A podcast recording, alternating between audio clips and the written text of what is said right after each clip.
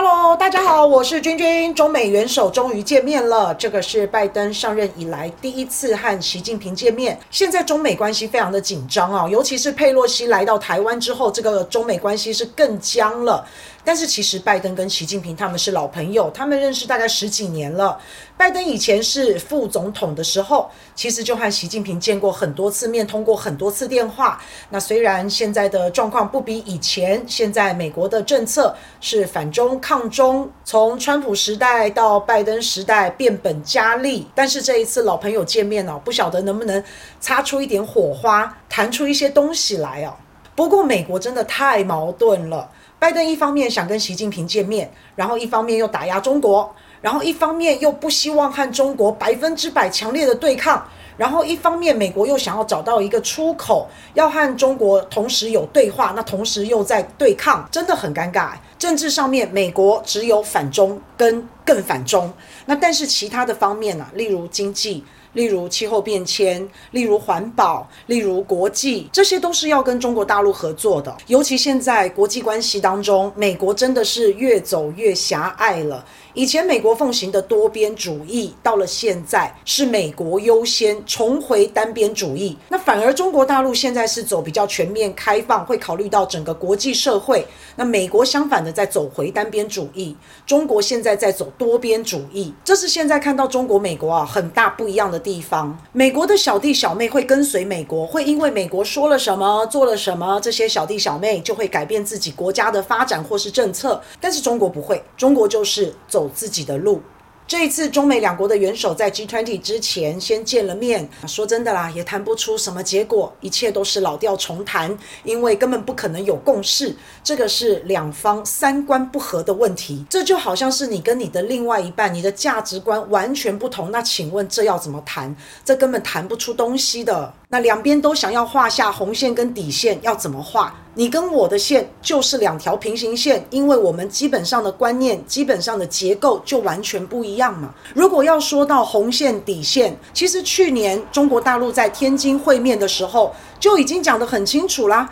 第一个，不能挑战破坏中国特色主义的社会制度；第二个，不能干扰阻碍中国发展进程；第三个，不能破坏中国领土主权完整。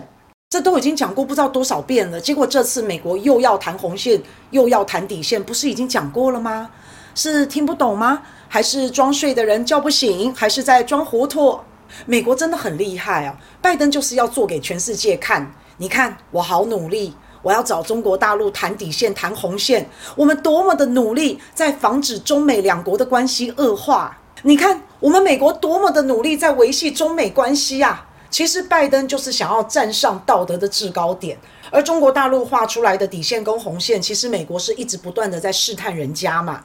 中国大陆说不能颠覆共产党制度，那到底什么叫颠覆啊？不能破坏国家主权、领土完整，那什么样叫破坏？佩洛西来算破坏吗？美国卖武器给台湾算破坏吗？这次中美元首的会面，美国说会跟台湾汇报，那这样子算不算踩红线？那什么样叫做踩红线、踩底线？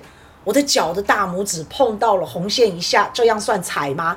还是要半个脚掌都踏上来了，这样算踩吗？还是我整个脚掌都踏在你的脚上，这才叫踩？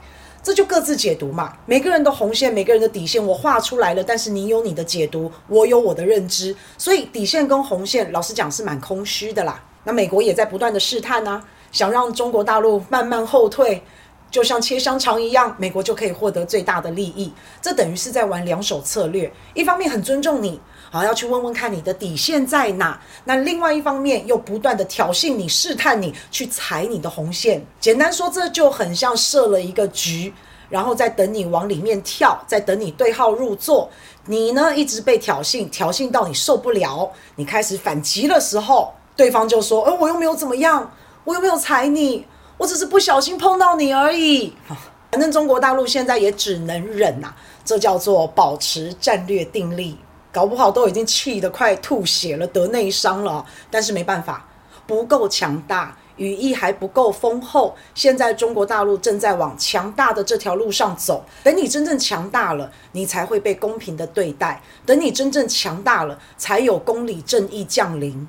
所以现在中国大陆就只能努力的忍，努力的发展，让自己强大。那目前来说，大家互相尊重，共存而已，大国博弈，求同存异。既然这样。那么空虚的会谈，但是还是要谈，因为全世界都知道中美关系是越来越僵，很多人都担心中美关系到最后会彻底的崩溃闹翻。这对很多企业、很多人来说，本来想到美国去投资或是到中国去投资，那因为两国的关系不好，大家就望之却步，甚至打水漂。所以在中美关系还没有彻底决裂之前，中国、美国一定要谈，因为他们要向全世界释放出我们还在谈的讯号，这对中美两国都非常的重要。尤其中美两国，他们影响的其实不只是这两个国家而已。